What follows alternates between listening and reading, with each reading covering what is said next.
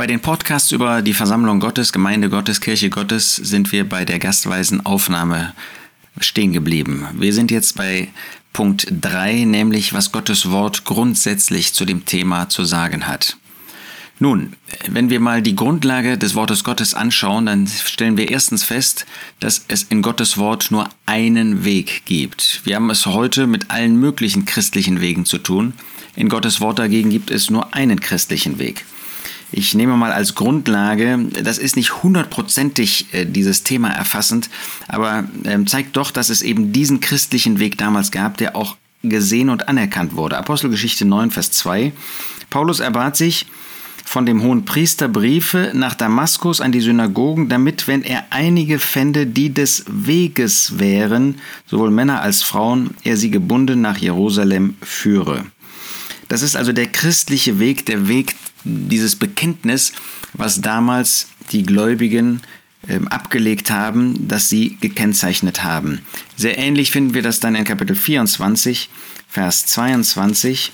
Dort heißt es, Apostelgeschichte 24, Vers 22. Felix aber, Paulus war in Gefangenschaft, der genauere Kenntnis von dem Weg, das heißt von dem christlichen Weg, von dem christlichen Bekenntnis hatte, vertagte ihre Sache und so weiter. Es gibt einen christlichen Weg nach der Schrift. Nun, heute gibt es viele. Und damit müssen wir irgendwie umgehen. Ich komme gleich darauf zurück. Ähm, das ist eben zweitens, heute gibt es viele unterschiedliche Gemeinden, Versammlungen, Kirchen. Und zwar nicht an verschiedenen Orten zusammenkommen, die auf der gleichen Grundlage zusammenkommen, das gibt es natürlich auch, sondern es gibt ganz unterschiedliche Richtungen. So davon ist in Gottes Wort so auf direkte Weise keine Rede, obwohl indirekt schon. Wir finden in dem Buch der Offenbarung Kapitel 2 und 3, dass uns die Kirche auf dieser Erde beschrieben wird unter geschichtlichen, prophetischen Gesichtspunkten. Das heißt, es wird Kirchengeschichte geschrieben, und zwar im Vorhinein. Wir schreiben sie oft rückblickend, da ist sie aber im Vorhinein geschrieben worden. Und da finden wir, dass deutlich gemacht wird, dass die letzten vier Versammlungen, Gemeinden, Kirchen dort, die genannt werden, Thyatira, Sardes, Philadelphia und auch Laodicea, dass sie nebeneinander bestehen würden. Damals gab es natürlich sieben Versammlungen, die alle nebeneinander gleichzeitig da waren. Aber dieses Buch, Offenbarung, äh, das Buch der Offenbarung überhaupt, ist ein prophetisches Buch und diese sieben Versammlungen stellen sieben aufeinanderfolgende Zustände der Versammlung der Gemeinde der Kirche Gottes auf der Erde dar. Und auch diese geistlich-moralischen Zustände von Thyatira, Sardes, Philadelphia und Laodicea sind aufeinanderfolgend gewesen.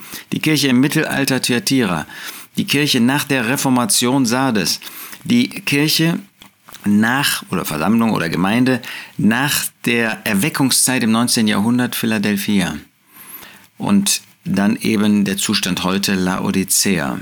Nun, das sind markante Schwerpunkte, die am Anfang der christlichen Zeit die gesamte Kirche prägten, dann aber ab Sardes eine Aufteilung mit sich bringen. Denn wir finden, dass sowohl in Thyatira als auch in Sardes, als auch in Philadelphia, als auch in Laodicea davon gesprochen wird, dass der Herr Jesus wiederkommen wird.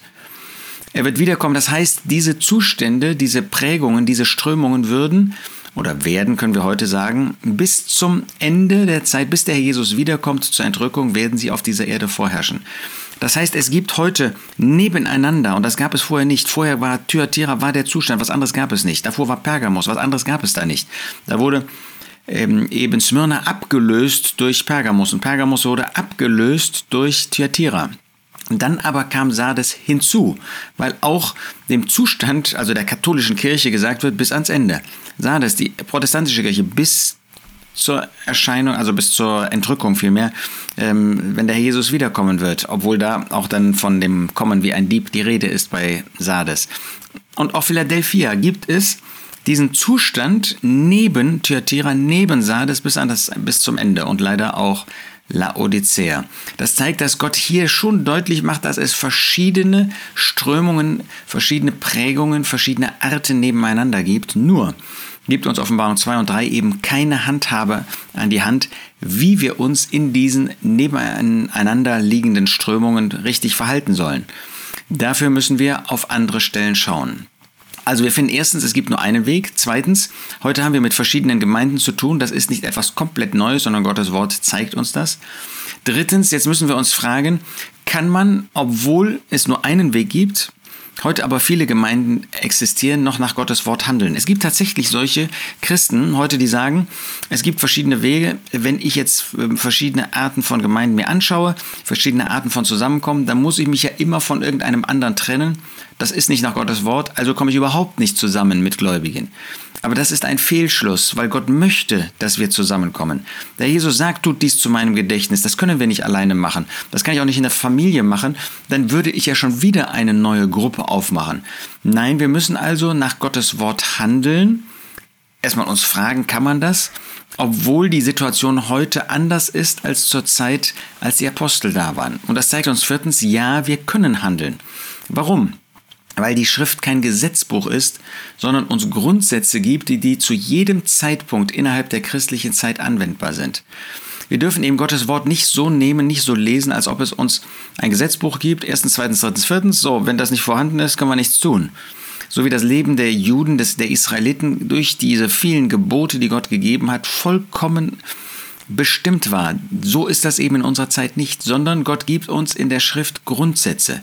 Und die müssen wir zu erkennen suchen, die müssen wir herausarbeiten sozusagen, müssen aufpassen, dass wir nicht Grundsätze uns passend machen, Bibelverse unserer Auffassung passend machen.